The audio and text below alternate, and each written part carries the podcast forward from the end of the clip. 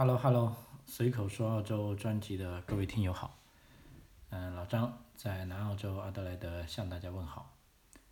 今天录音的时间是六月十四日啊，礼拜二。嗯，其实这段时间来比较忙哈，主要就是啊，因为新的财年马上要到了，而且这个澳大利亚新政府也上任了，那么在留学跟移民方面呢，有不少积极的措施。那我呢都会把这些信息啊，通过微信啊或者我的节目啊传递给大家啊，所以也激起了不少朋友的这个兴趣啊，因为在目前这种情况下，呃，基本上啊，他们能出来的都是还尽早想出来啊，有的朋友甚至想，嗯，还要把在中国的这个房子啊也卖掉啊，把生意也卖掉啊，迫不及待的要出来。那么在这里呢，老张倒是要提醒他，提醒一下的，这个还是要，呃，把这个风险啊管控好啊，因为如果，呃一大家子人啊，人到中年啊，身居国外啊，如果又没有什么太多这个谋生的，呃，这个方法，其实也会挺累的啊，呃，虽然理想啊，我们都可以理解啊，在这个时候出来的朋友啊，但是这些现实的问题呢？呃，起码在老张这里呢，我也会，呃，先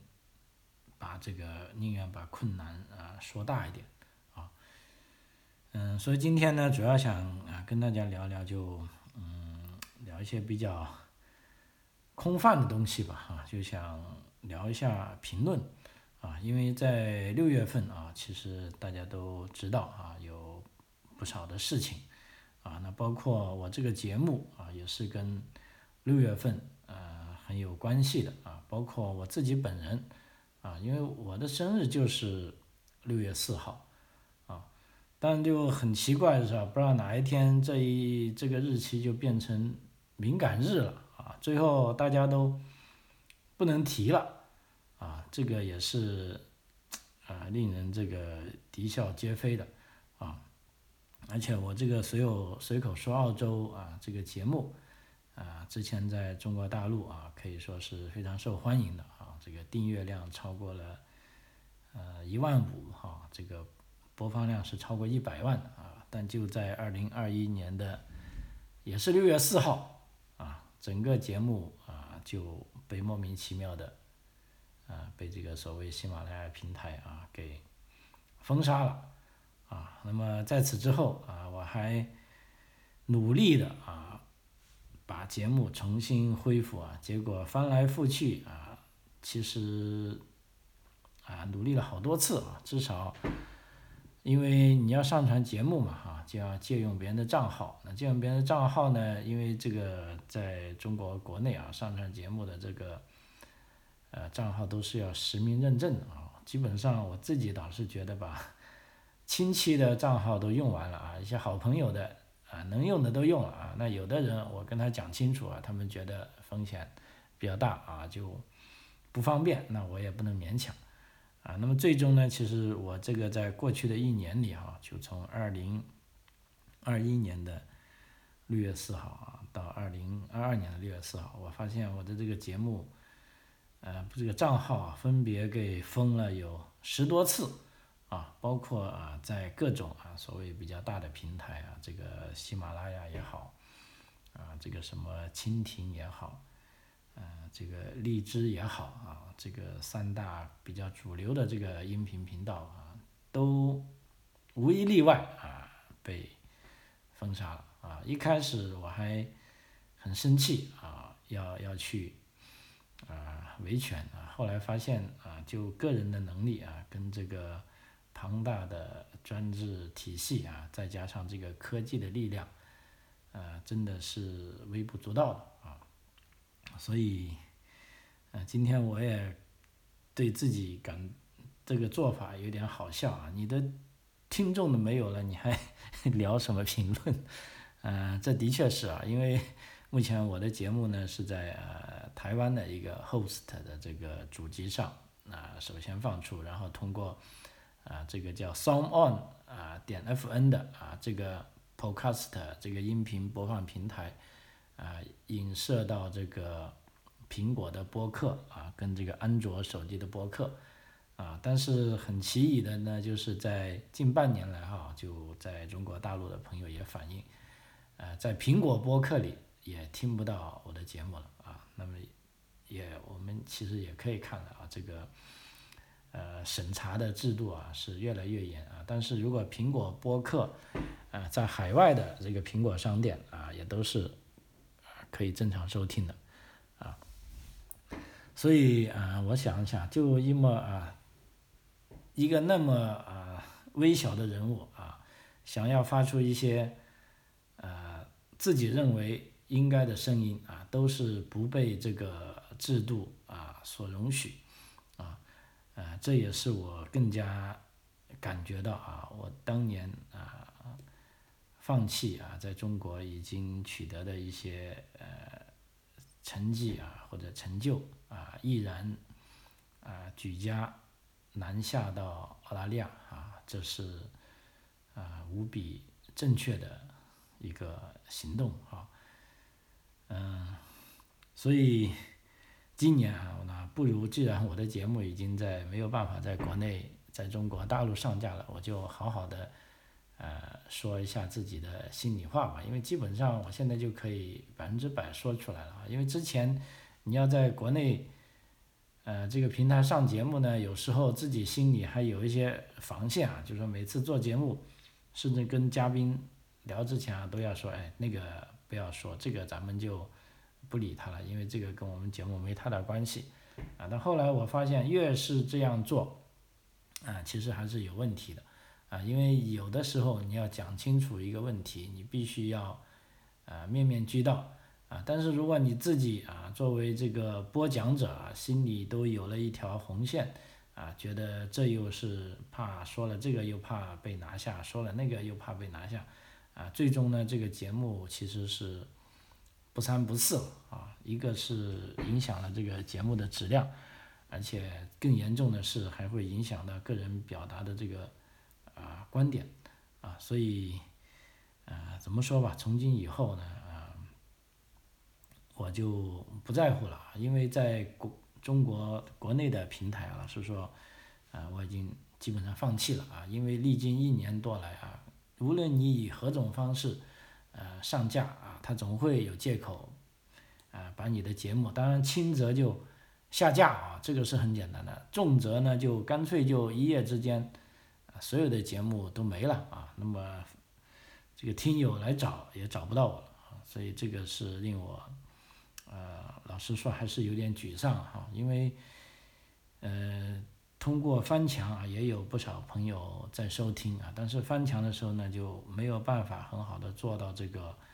呃，互动啊，就是说我很想知道啊，咱们听友们关心什么，呃，想听什么，啊，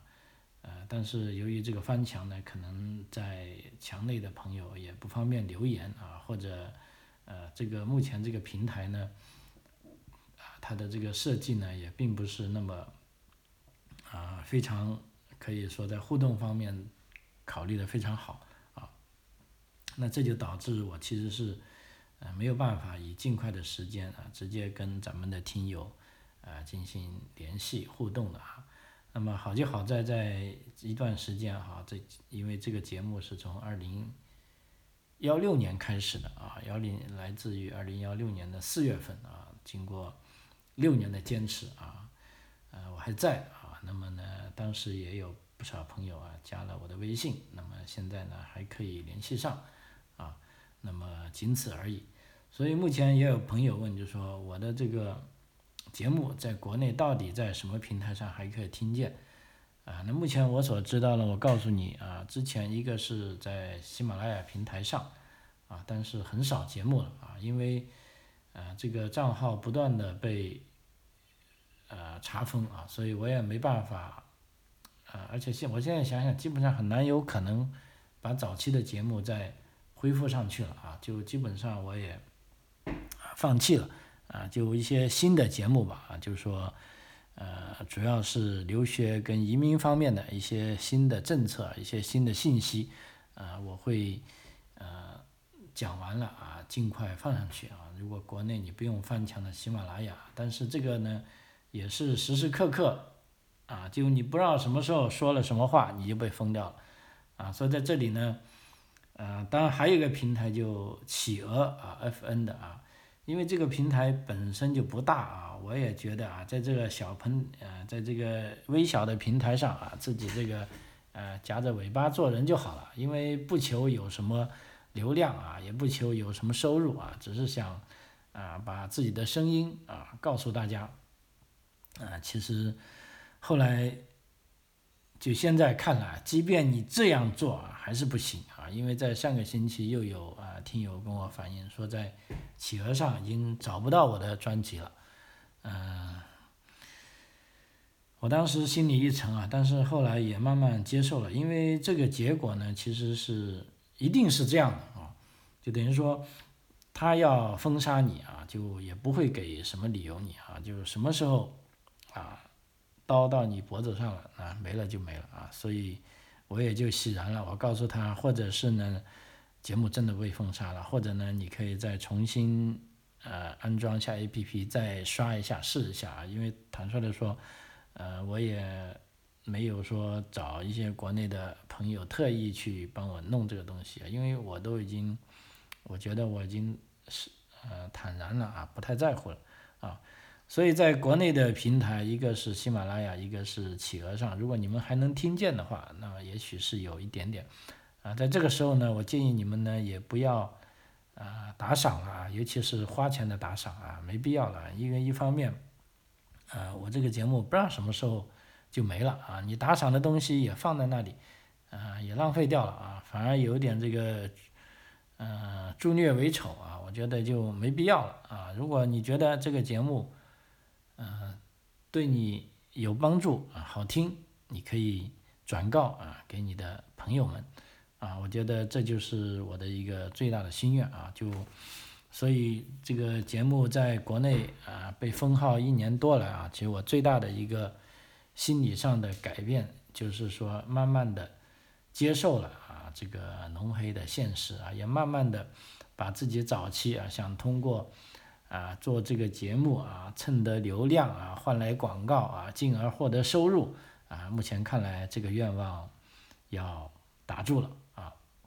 啊，但是我也不后悔啊，正如我跟一些朋友也说过啊，到了我这个年纪啊，其实对这个。啊，赚大钱的想法已经慢慢的很少了啊，已经是离我而去了啊。因为因为现在就我的这个境遇啊，跟即便是我的体力啊，跟这个呃在家庭里所承担的负担啊，都已经啊今时不同于往日啊。就是说，即便现在我们有个团队啊，是帮啊需要出国的朋友啊做这种啊留学。啊，技术移民啊，跟商业移民啊，这还有一些定制旅游啊这方面的业务，但是这些量啊都不大啊，而且呢，我们这个团队也会啊挑一些啊客人，就是说我们认为跟他啊习相近的啊，大家聊得来的，我们会好好的啊帮他做啊。那么至于另一些朋友，就是说总以为啊老张这边做价格可能会比较便宜。啊，其实这个是不现实的。事实上，我们的价格并不便宜，啊，但是呢，我们把这个是真正的当成一门，呃，事啊来做啊，就不在乎赚不赚钱了啊。所以，一旦是我们接下来的 case 啊，目前啊可以说啊满意率都是百分之百的啊，就是说我们也会跟啊我们的朋友啊，因为通过。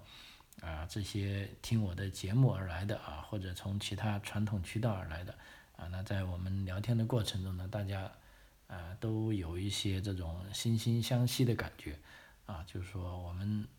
至少在很多观点上啊都是一致的啊，所以呃这样在这个有共同价值观的基础上，我们这个沟通反而比较顺利啊。呃，所以就这样先做着吧啊，就不知道哪一天如果真的，呃，连科学上网、连翻墙啊都翻不到了，那这个事情也就啊到此为止了啊。所以，啊，请这个国内的朋友们也放心啊，老张我是一直在努力啊，包括这个节目，呃，到底能够啊怎么样持续下去啊？事实上，呃，在做之前啊，在二零幺六年开始的时候，在当时曾经是有无数种想法啊，比如说，呃，节目做的很烂，没人听啊，或者是我不想做啦啊，或者遇到什么其他不可逆的啊这个大灾难啊，但是唯一没想到就是 节目会被这样啊经常性的啊封杀。啊，而走向另外一条路啊，实在是，呃，非常可笑啊。说起封杀这个事，我觉得在六月三号啊，那个李佳琦啊，他其实是最冤的了。嗯，现在在我不知道啊，国内可能完全已经封锁了，大家都不能谈这个事啊。这个李佳琦作为一个有那么多粉丝的啊主播红人哈，无非就摆了一个坦克蛋糕啊。然后就，据说几分钟后啊，直播就被停了啊，那么到现在也没恢复，啊，由此看来，呃，所以我觉得呃，这个当局啊，对这个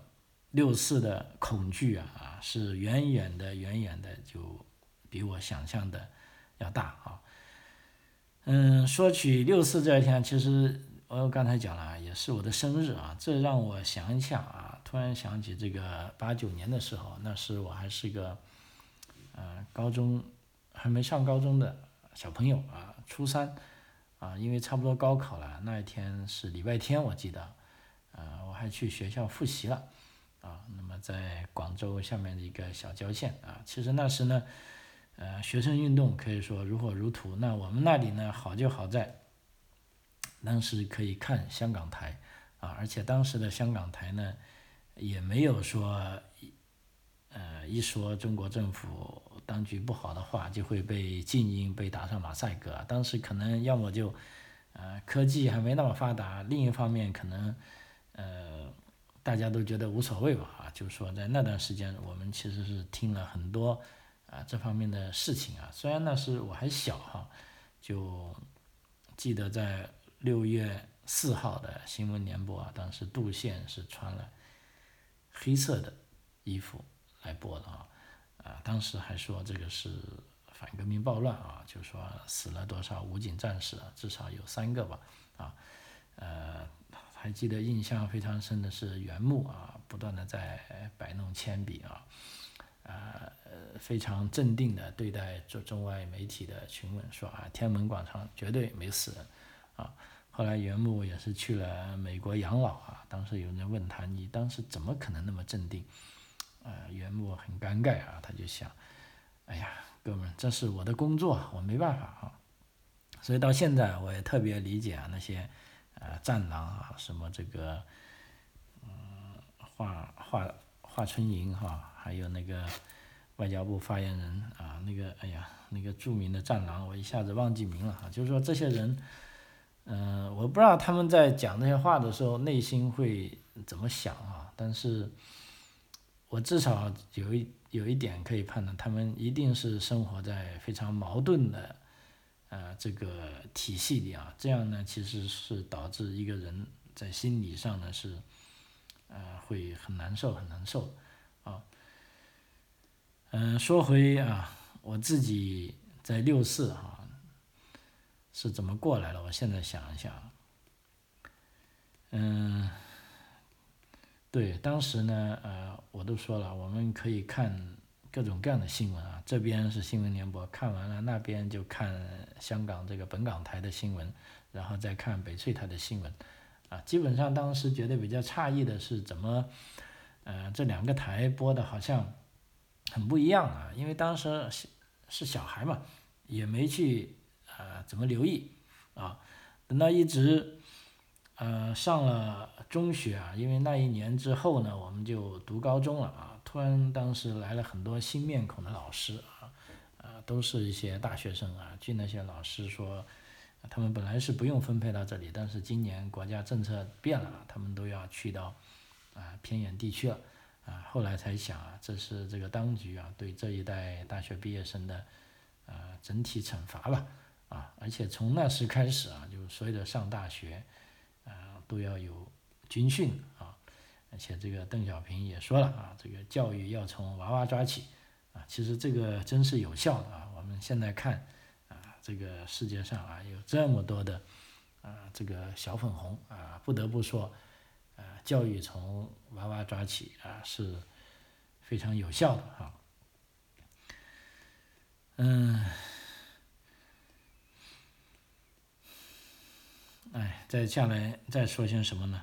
啊，对了，近来我还在这个油管上又发现了啊，这个高晓松的音频啊，他现在名字叫做《小松怪论》啊，因为我最早做这个音频节目呢，也是从听这个小说开始的啊，当时在油管上，油管上还是转播优酷的啊，我觉得尤其是这个高晓松讲他在美国的故事，我讲的，我觉得是给人耳目一新的感觉哈。让我们对美国有一个刻板的印象之后呢，就有一个比较啊生动的认识啊。当然，我对他讲的澳大利亚的两极我是不太赞同的啊，因为我在澳大利亚生活比他久啊，但他才来旅游一两个礼拜啊，就觉得澳大利亚这样那样。其实我是呃大部分认同他的观点啊，也不是说完全认同他的观点啊，但整体而言啊，后来由于这个呃。作为公知吧，哈，我们也知道他的下场啊。在国内，据说他的各种音频、视频的节目啊都被下架啊，也被封锁了啊，就呃享受跟我一样的待遇啊，可能比我还早一点啊，因为他是个啊大人物嘛啊，呃，以为他已经不做节目了啊，还挺遗憾的。但是在这段时间呢，又在 YouTube 里面找啊，不小心还找到了啊，他的节目大家也可以。呃，这个怎么说吧，也可以去，呃，科学上网啊，去搜索一下，叫小松怪论啊。虽然呃目前播放量不大啊，但是我相信啊，会越来越多的人去愿意啊去听一些啊不同的声音啊。所以在获取信息的来源上呢，当然一个是主流媒体，另一个我也喜欢在 YouTube 上看啊，因为 YouTube 上你会看到。嗯，这个非常自由的声音啊，非常明显的两派啊，比如说同情乌克兰的啊，反对乌克兰的啊，呃，赞美啊中国集权政权的啊，反对啊中国集权政权的啊。那么有了这正反两方面的呃这些信息呢，我觉得可以让我更好的啊了解啊这个世界上啊发生的事情啊，也更好的。啊，去判断啊，我们所面对的啊种种情况啊，这是也许有朋友问啊，说老张，你是不是去到嗯澳大利亚给洗脑了啊？怎么现在老是说我们的不是呢？啊，其实这个很有趣啊。要说洗脑呢，我反而觉得，呃，在这边顺便说，怎么判断洗脑跟正式的教育啊？就像你参加一个啊，我们讲的就传销组织吧，啊，这种直销组织，就是说。啊，让你去，啊，去听演讲啊，讲这个成功者的故事，啊，然后呢，还要把你关起来，只能让你听成功者的故事，不能让你听那些不成功的事情或者失败的事情，因为一百个人做一件事，总有人成功，总有人失败啊。那这时候呢，洗脑跟这个正常教育的本质区别又来了啊。其实很容易划分，洗脑呢，就是说只给你听一种声音。啊，比如说你加入这个传销集团，只能告诉你成功学啊，你只要进来去找人卖产品，努力啊，唱歌啊，天天去找人，你就一定能成功啊！而且呢，在这个洗脑的过程中，不能让你听不同的声音，也不能让你提出质疑啊，那问题就大了。如果你这就叫洗脑了，我觉得啊，但是我们在澳大利亚呢，为什么我说我没有被洗脑呢？因为我们在这里很自由啊，我们可以。说出自己的赞美，也可以说出自己的质疑啊。那作为这个教育者啊，啊，尤其是在学校啊，我觉得这方面是非常宽松的啊，没有说哪些东西你是啊不能想的啊，不能讲的或者不能说的啊，没有任何禁忌啊。那么这方面，我觉得这才是啊真正的啊这个教育啊，跟这个洗脑式的这个灌输啊是完全不同的啊。如果有一个体系啊。说让你只能学这个啊，别的都是错的啊，别的你也不能听不能讲啊，那你想一下，啊，这个是不是才是真正的洗脑啊？所以在这边，我觉得一个呃很有效的分享就是，其实判断啊洗脑跟这个正常的教育啊是非常容易的，就是说允不允许你去质疑他，允不允许你反对啊，允不允许你全面辩证的看问题啊，如果不允许，那这我认为这就是洗脑啊，这就不是正常的教育啊，所以为什么我是不断的呃旗帜鲜明的啊支持啊这些。在中国大陆的啊，这些家庭有能力的家庭，真的要把孩子啊送出来啊，送到啊这些西方国家啊，接受这些正常的教育啊，而不是那种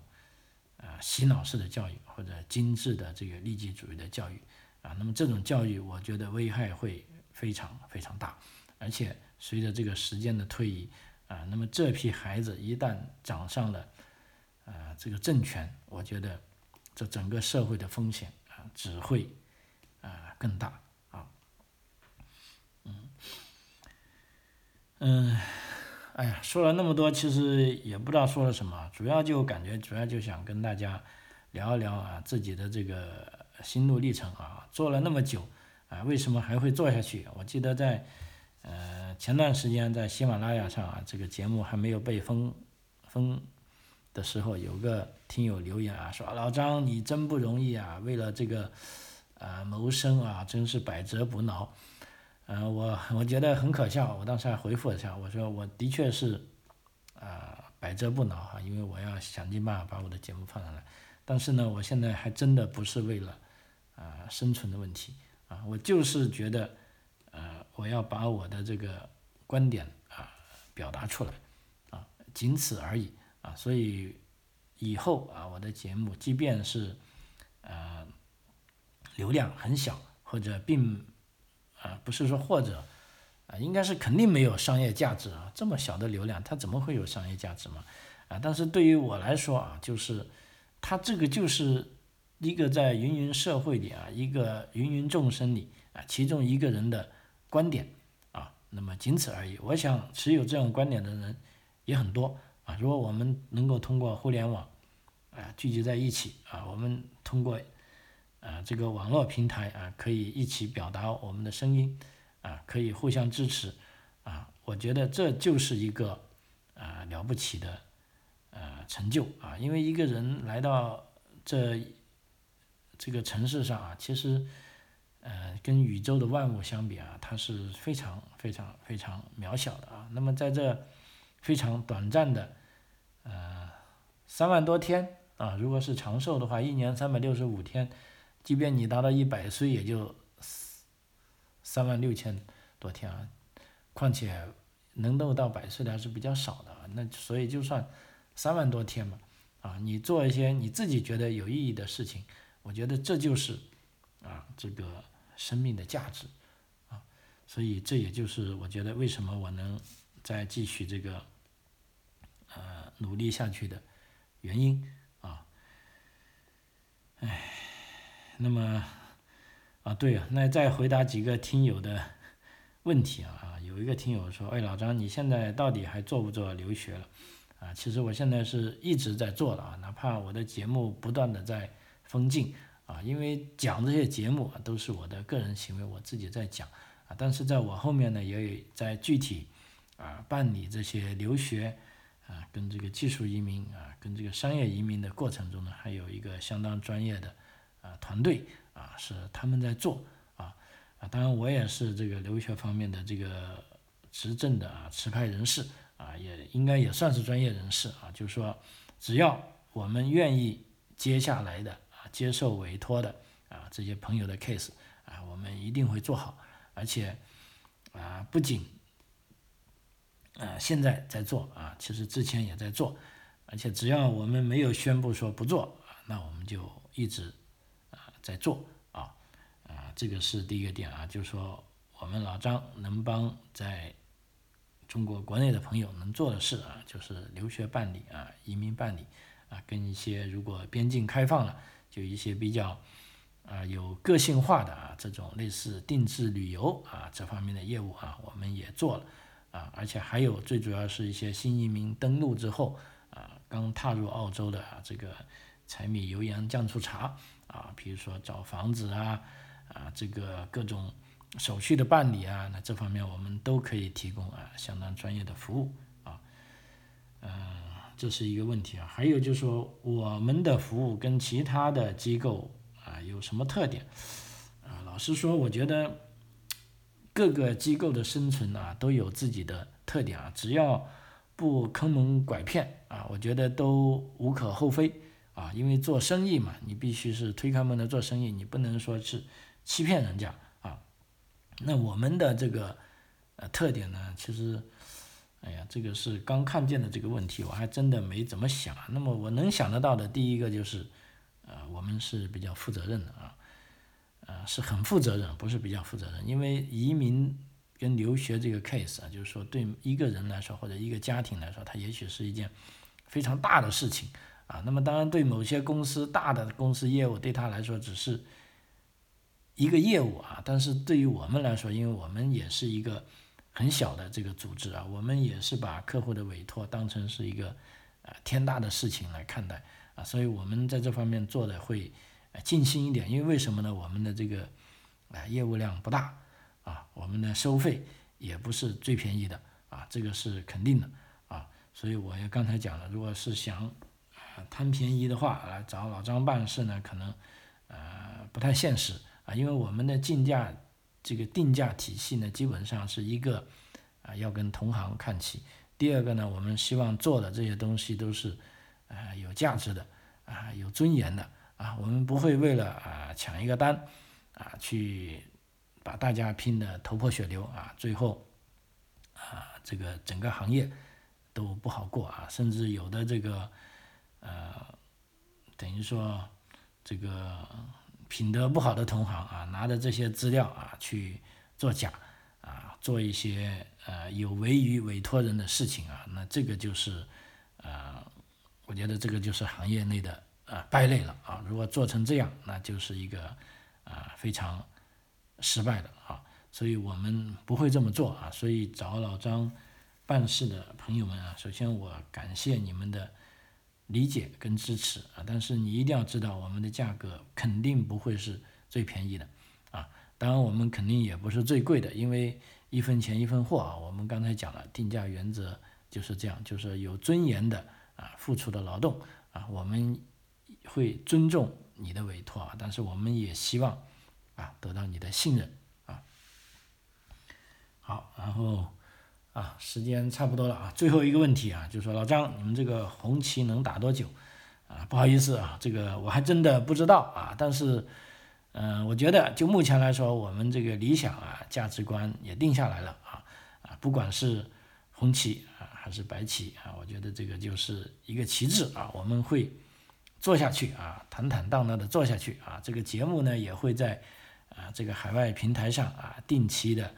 啊推出啊，也希望大家去收听啊，去转发给呃有需要的朋友啊。如果哪一天真的不做了啊，那我们一定会提前啊告诉大家啊，这个请放心啊。就目前来说，呃，在这一年里，我受到的这种种的这个。啊，境遇啊，反而坚定了我的这个啊信心啊，因为你总是感觉你做了这些事情可以帮到一些有需要的人啊，我觉得这个是一个对我来说最大的欣慰吧。哈，好，呃，随口说澳洲啊，今天就跟大家分享了这么多啊，啊，非常感谢您的收听啊，我们下期再见，谢谢。